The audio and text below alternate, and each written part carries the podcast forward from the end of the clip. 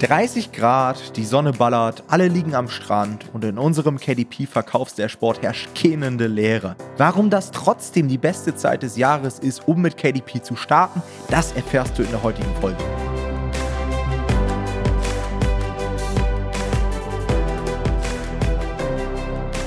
Herzlich willkommen zu einer neuen Folge vom Verlagsniveau Podcast und heute soll es einmal um Tipps und Tricks für das Sommerloch gehen und wie du das Sommerloch am besten für dich nutzen kannst, plus warum jetzt im Sommer eigentlich die beste Zeit ist, um mit dem KDP-Business zu starten. Und ganz am Anfang möchte ich erst einmal auf die Fragestellung eingehen, was ist ein Sommerloch? Ja, werden Bücher nicht immer gekauft? Das denken sich sicherlich jetzt einige.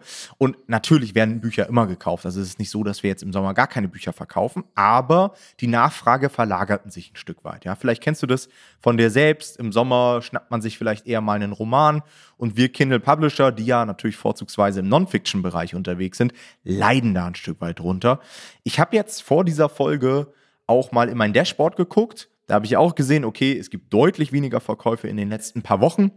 Und ich habe auch in die Tools geguckt. Man kann ja zum Beispiel mit Helium 10 die Suchanfragen für bestimmte Keywords überprüfen und dort auch den historischen Verlauf sich anschauen. Und auch da sieht man, dass sich in manchen Nischen einfach die Nachfrage halbiert hat. Ja, gerade so im Kochbuchbereich und so weiter.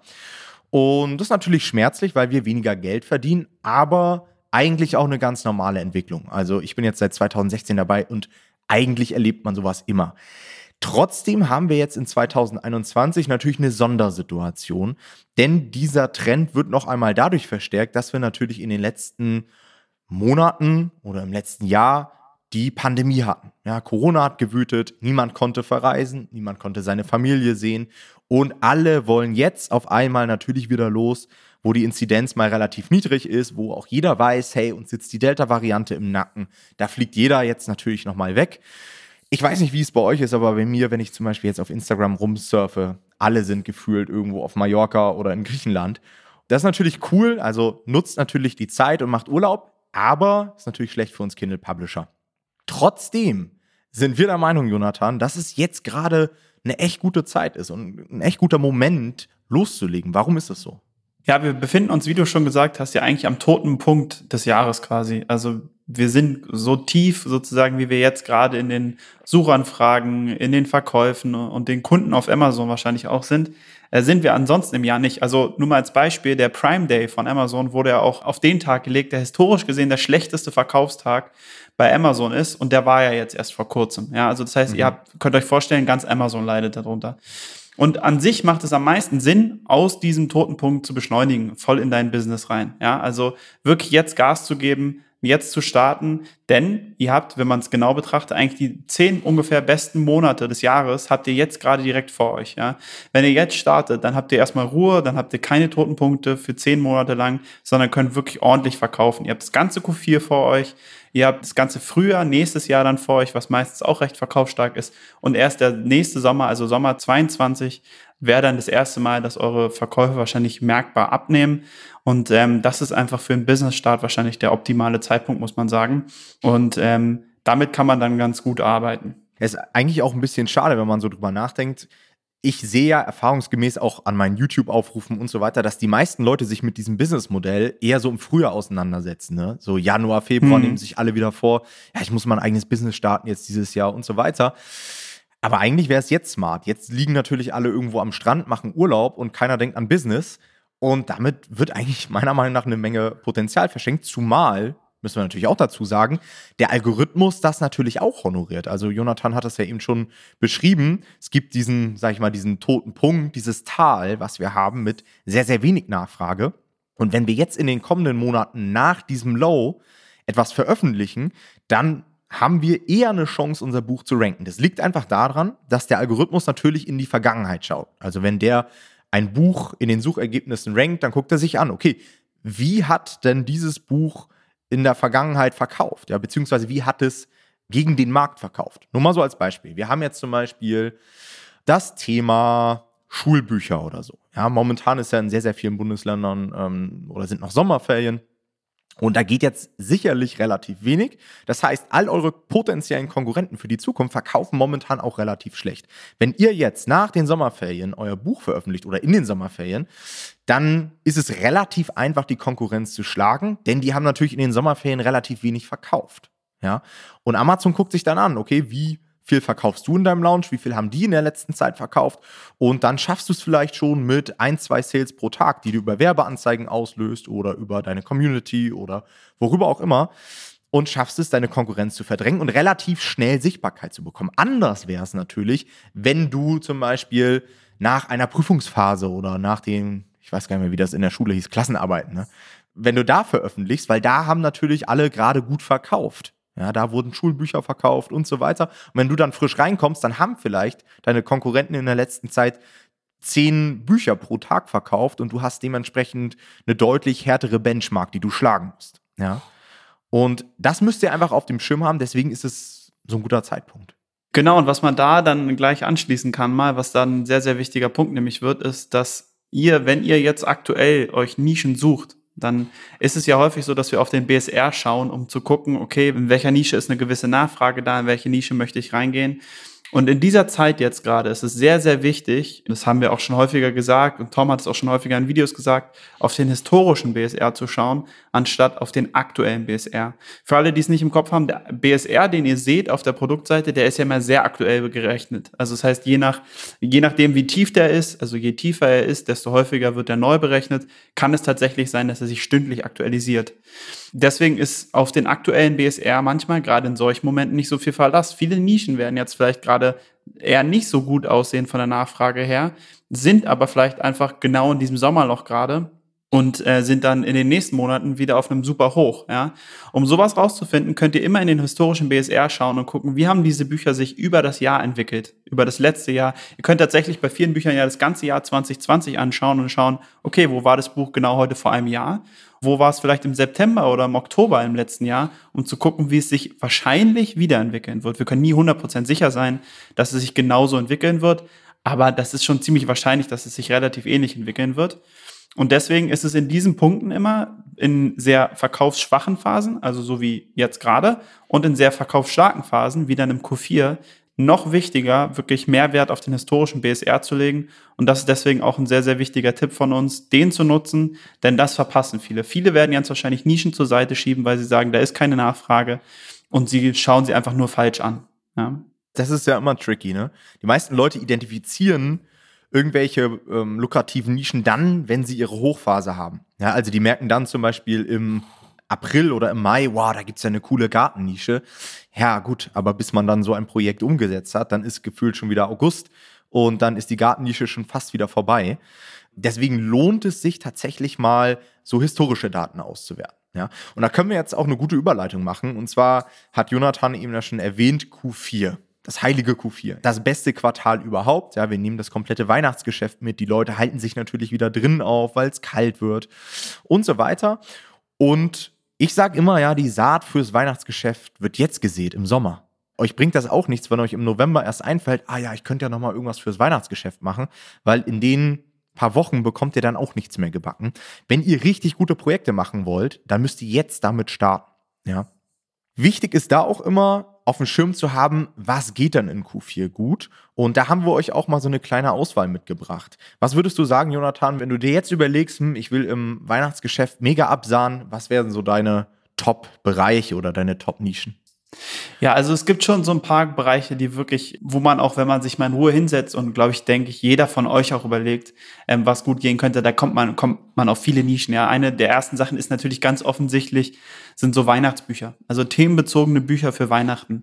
Die haben den riesigen Vorteil natürlich, dass die in dieser Zeit halt wirklich wie geschnitten Brot weggehen. Wenn ihr da ein geiles Projekt habt, könnt ihr da wirklich innerhalb dieser drei Monate so viel Geld verdienen wie mit anderen Büchern innerhalb von einem Jahr. Das geht durchaus. Ja.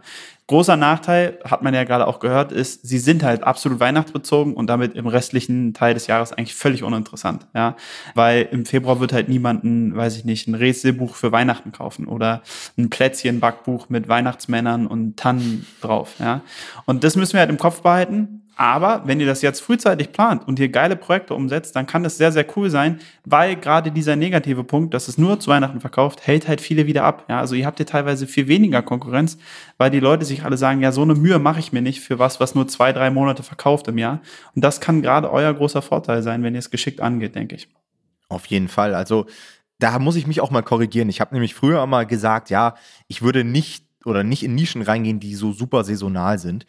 Eigentlich ist es auch keine sinnvolle Aussage, weil wenn du, wie du gesagt hast, wenn du in den drei Monaten so viel verdienst wie mit anderen Büchern im ganzen Jahr, dann macht es ja voll wieder Sinn. Ich glaube, da ist es dann halt wichtig, dass man irgendwie mehrere Projekte hat, die das wieder ausgleichen, ne? weil wir wollen ja nicht nur in Q4 Geld verdienen, sondern ihr wollt ja irgendwie im Frühjahr oder im Sommer nachher auch eure Rechnung bezahlen können. Also zur Ergänzung eures Portfolios ist es auf jeden Fall sinnvoll. Oder ihr sucht euch halt Bereiche raus, die natürlich zu Weihnachten extrem profitieren, aber auch ganzjährig ganz gut verkaufen. So die besten Beispiele meiner Meinung nach sind Kochbücher, ja, oder so Backbücher, Backbücher im Speziellen, weil natürlich zu Weihnachten alle wieder ihre Plätzchenformen äh, raussuchen, aber auch Brote backen, ähm, Kuchen backen und so weiter. Die Familie findet ja auch wieder zusammen über die Weihnachtsfeiertage. Da wird viel gegessen. Und ähm, sowas kommt immer ganz gut an. Da können wir übrigens auch schon mal anteasern, Jonathan. Wir haben in einer der nächsten Folgen ein Kochbuch-Spezial. Das heißt, wir wollen uns wirklich mal gemeinsam anschauen, warum ist dieser Kochbuchmarkt so lukrativ, gerade für uns Kindle Publisher? Was muss man dort beachten? Wie sollte man seine Buchprojekte umsetzen und so weiter? Also freut euch da schon mal auf dieses Spezial. Aber was gibt's noch, Jonathan? Was sind so Nischen, die du noch auf dem Schirm hast? Was mir häufig auffällt und was wir auch einfach jetzt schon teilweise im Markt sehen aufgrund der letzten Jahre, ist, dass Kinderbücher sehr, sehr gut gehen. Ja. Zu Weihnachten ist es ja häufig so, dass, ähm, also offensichtlich, wir verschenken viele Sachen, ja. Und gerade Kinder bekommen halt eigentlich immer Geschenke. Bei Erwachsenen ist es manchmal noch so, dass man sich irgendwie so, dass es so ein Gentleman's Agreement gibt, dass man sich halt nicht schenkt oder so, aber bei Kindern macht das halt eigentlich keiner. Bei Kindern ist es immer so, da schenkt jeder was.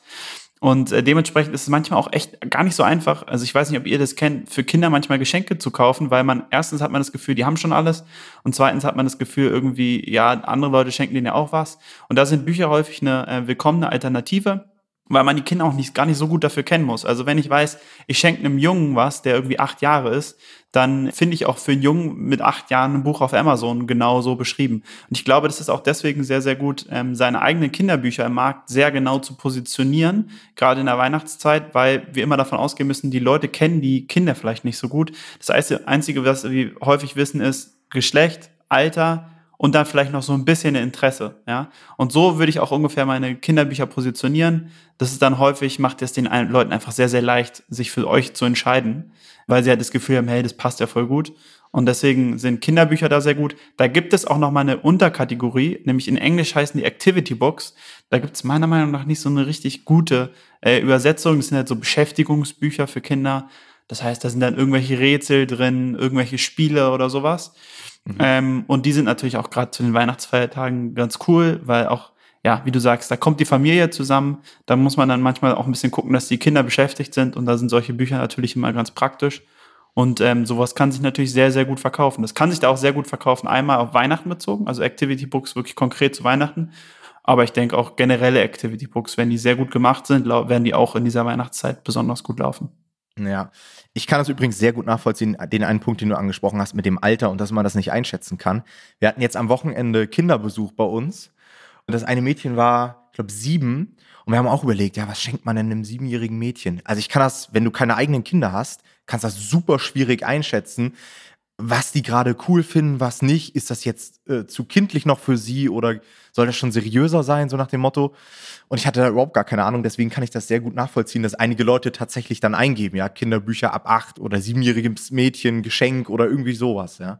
Ja, das ist immer nur wichtig, dass man das halt gut mit der Zielgruppe abspricht, wenn man der Steller des Buches ist. Also ich glaube, da müssen wir als Publisher immer aufpassen, dass es dann auch wirklich auch passt, ne? So Leute wie du und ich, wir verlassen uns dann auf denjenigen, der das Buch erstellt, dass es auch wirklich für das Alter passt. Und dementsprechend muss man dann halt auch als Ersteller das halt auch wirklich prüfen, dass es auch wirklich passt für die Altersspanne. Ja, auf jeden Fall. Und die Spanne auch nicht zu groß machen. Hatten wir letztens auch gerade wieder das Thema, ne, bei uns im Coaching. Da hatte jemand eine Spanne angegeben von, ich weiß gar nicht mehr, sechs bis zwölf oder so. Und ja. das ist halt so eine riesen Altersspanne. Also jemand, der ein Kind hat, was sechs ist, das ist halt komplett anders als ein zwölfjähriges Kind. Ja, was schon fast in der Pubertät ist. Da sollte man sich schon eindeutig positionieren. Ja. Okay. Noch ein weiterer Bereich, der natürlich auch mega interessant wird, sind so Hobbybücher. Ja, die gehen auch immer und das seht ihr auch wirklich querbeet. Man muss natürlich dazu sagen, Q4 geht die Nachfrage allgemein hoch. Also ich glaube, jeder profitiert davon, auch wenn ihr jetzt in Nischen reingeht, die jetzt nicht explizit sich als Weihnachtsgeschenk eignen. Die meisten Nischen profitieren einfach davon, dass sowieso mehr Leute auf der Plattform sind, ja, weil die allgemein Weihnachtsgeschenke einkaufen und wenn man dann schon mal irgendwie zwei, drei andere Geschenke im Einkaufswagen hat und sowieso gerade auf Amazon ist, naja, dann wird nochmal das Buch gekauft und das Buch gekauft. Das heißt, wir profitieren immer davon, wenn möglichst viele Leute auf der Plattform sind. So klassische Hobbybücher wären sowas wie Haustierbücher, der ganze DIY-Bereich, Instrumente lernen und so weiter. Ja, ihr kennt das wahrscheinlich.